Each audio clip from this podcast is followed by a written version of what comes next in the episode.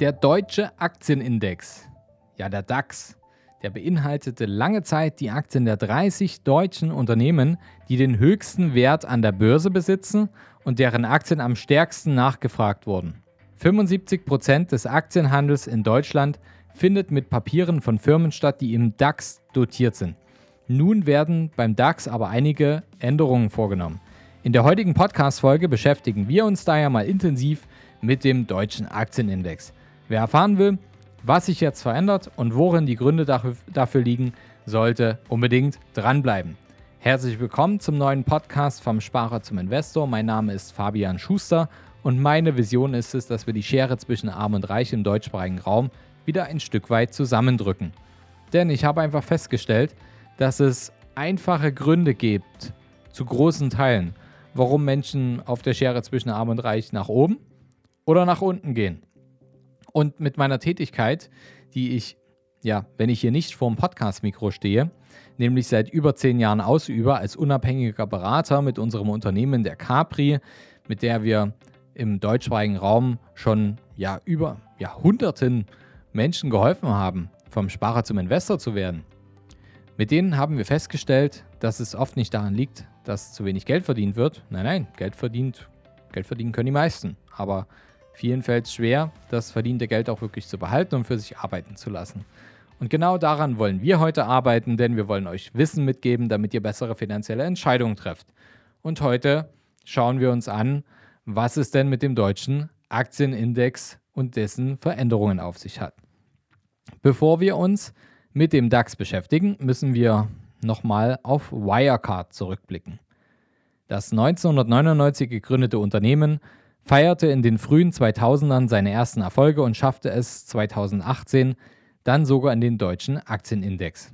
Nachdem sich Mitte 2020 allerdings herausstellte, dass eine knackige Summe von 1,9 Milliarden Euro, die eigentlich auf Treuhandkonto liegen müssten, einfach fehlten. Nachdem der gigantische Betrug publik geworden ist, kam die unausweichliche Folge. Innerhalb der ersten sieben Tage hat die Wirecard-Aktie über 90 Prozent ihres Wertes verloren. Nach einer Woche war sie noch 4 Euro wert. Aktuell sind es 25 Cent. Aber was hat das jetzt eigentlich mit dem DAX zu tun?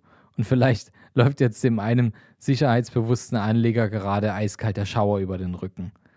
Naja, man sollte ja meinen, dass ein Bilanzskandal in Milliardenhöhe dafür sorgt, dass ein Unternehmen sofort aus den Top 30 in Deutschland herausfliegt.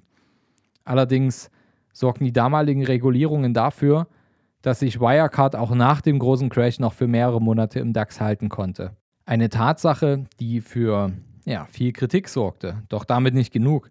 Ein weiterer Kritikpunkt war, dass als Nachfolger für Wirecard der Essenslieferant, habt ihr bestimmt alle schon mal bestellt, Delivery Hero, also Lieferando, in den DAX rückte.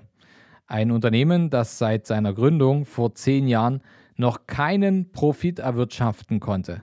Es wurden also einige Mängel am DAX bewusst, weshalb das System jetzt geändert werden musste. Schauen wir uns also mal genauer an, was sich denn eigentlich verändert hat. Zunächst mal wurden die Maßstäbe für, den, für die DAX-Mitglieder deutlich verschärft. Anstatt nur einmal jährlich wird die Zusammensetzung des deutschen Aktienindex nun zweimal pro Jahr geprüft. Nur Unternehmen, die in den vorangegangenen zwei Geschäftsjahren auf Basis des Gewinns vor Zinsen, Steuern und Abschreibungen profitabel waren, können in die DAX-Familie aufgenommen werden. Wer seine Jahresabschlüsse und Quartalsberichte nicht fristberecht abgibt oder als Pleitekandidat gilt, fliegt gnadenlos raus. Es wurden allerdings nicht nur Regeln verschärft. Der DAX wurde auch erweitert und nahm 10 neue Mitglieder auf. Aus 30 wurden jetzt also 40 Mitglieder im DAX. Denn bisher wurde der deutsche Aktienindex überwiegend von vier Branchen Chemie, Autoindustrie, Energie und Finanzdienstleistungen dominiert. Und durch die Erweiterung soll der DAX nun zu einer realistischeren Repräsentation der deutschen Wirtschaft werden. Aber wer wurde denn jetzt eigentlich neu aufgenommen? Neu mit dabei sind der deutsch-französische Flugzeughersteller Airbus. Nach einer schweren Zeit während der Pandemie konnte das Unternehmen seinen Umsatz in den ersten sechs Monaten 2021 nämlich um 30 Prozent steigern. Mit diesem Zuwachs erhält der DAX ein weiteres, ja, so richtiges Schwergewicht auf dem Niveau des Versicherungsriesen der Allianz oder des Autoherstellers Daimler. Außerdem sind noch neu mit dabei der Chemikalienhändler Brenntag, der Kochboxenlieferant HelloFresh, die Holdinggesellschaft von Porsche SE, der Sportartikelhersteller Puma, ähm, das Biotechnologie- und Diagnose Diagnostikunternehmen Chiagen, der Pharma- und Laborzulieferer Sartorius, ähm, der äh, Medizintechnikkonzern von Siemens und der Aromen- und Duftstoffhersteller Simrise und der Online-Modehändler Zalando. Ist auf jeden Fall eine sehr interessante Liste und mit HelloFresh und Zalando sind sogar aufstrebende Internetfirmen vertreten, die eigentlich erst seit vergleichbar kurzer Zeit an der Börse zu finden sind. Und nun kann man ja nicht direkt in den DAX investieren, daher stellt sich die Frage, welche Konsequenz diese Änderungen für Anleger eigentlich mit sich bringen. Es ist natürlich immer möglich, sich mit seinem Portfolio am DAX zu orientieren. Mit einem derart breit aufgestellten und diversifizierten Portfolio kann man als Investor den, die Erfolge des Aktienindex und der deutschen Wirtschaft abbilden oder eben sogar übertreffen. Und nur weil Airbus in den DAX aufgenommen wurde, ist das allerdings noch kein Aufruf, viele Airbus-Einzelaktien zu kaufen. Ja? Wir vertreten immer noch die Meinung, dass passives Investieren als Core, als Kern die beste Strategie ist, entsprechend eures Risikoprofils.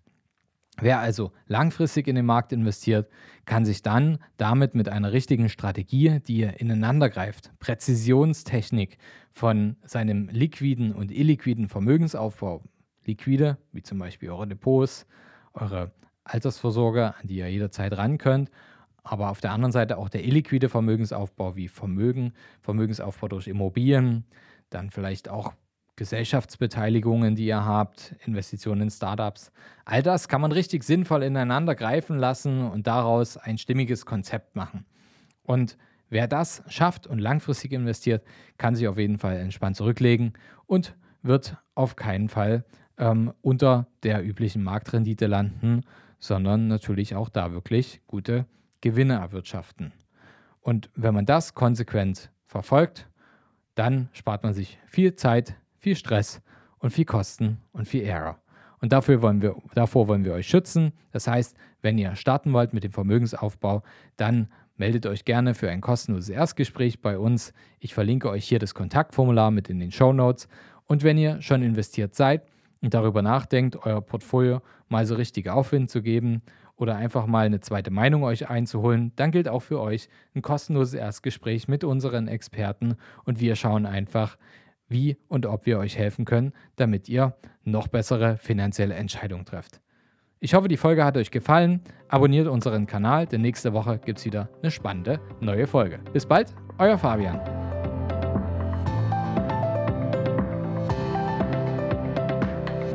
Habt ihr Fragen zur heutigen Podcast-Folge oder braucht ihr Unterstützung, eure Investments erfolgreich umzusetzen, aus Einkommensteuer Vermögen zu bilden?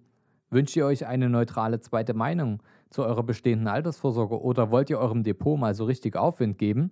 Dann vereinbart ein kostenloses Erstgespräch unter kapitalreinvest.de slash Kontakt und wir schauen, wie wir euch helfen können und welche Investmentstrategien sich am besten für euch eignen. Den Link zur Kontaktaufnahme findet ihr auch nochmal in den Show Notes. Ich freue mich, von euch zu lesen.